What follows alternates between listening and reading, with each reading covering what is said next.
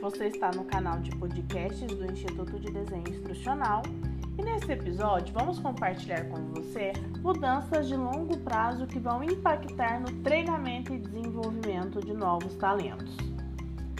Com todas as alterações que aconteceram nos últimos meses, é importante entender que o trabalho e o futuro do aprendizado corporativo está totalmente revolucionado.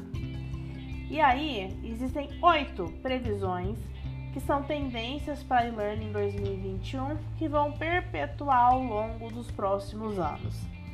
A primeira delas é que haverá uma continuidade na adoção do treinamento virtual. A segunda é que os treinamentos serão estendidos de maneira significativa para os instrutores que precisam reaprender e dominar novas técnicas de aprendizagem e compartilhamento de experiências de aprendizagem digitais. Ferramentas de autoria e de curadoria de conteúdo estão no centro do design das ações de formação. Facilitam o desenvolvimento, conferem agilidade e qualidade às áreas de TD. O suporte de desempenho estará super próximo do atendimento das áreas de TD. O treinamento, ele não só estará disponível para mobile, como a prioridade é que seja acessado e construído para mobile. Então, teremos conteúdos mobile first.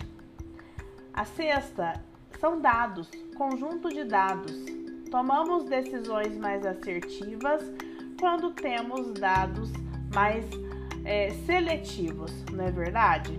O local de trabalho ele se tornará mais flexível e também alguns, algumas estratégias de treinamento se tornarão ainda mais ativas.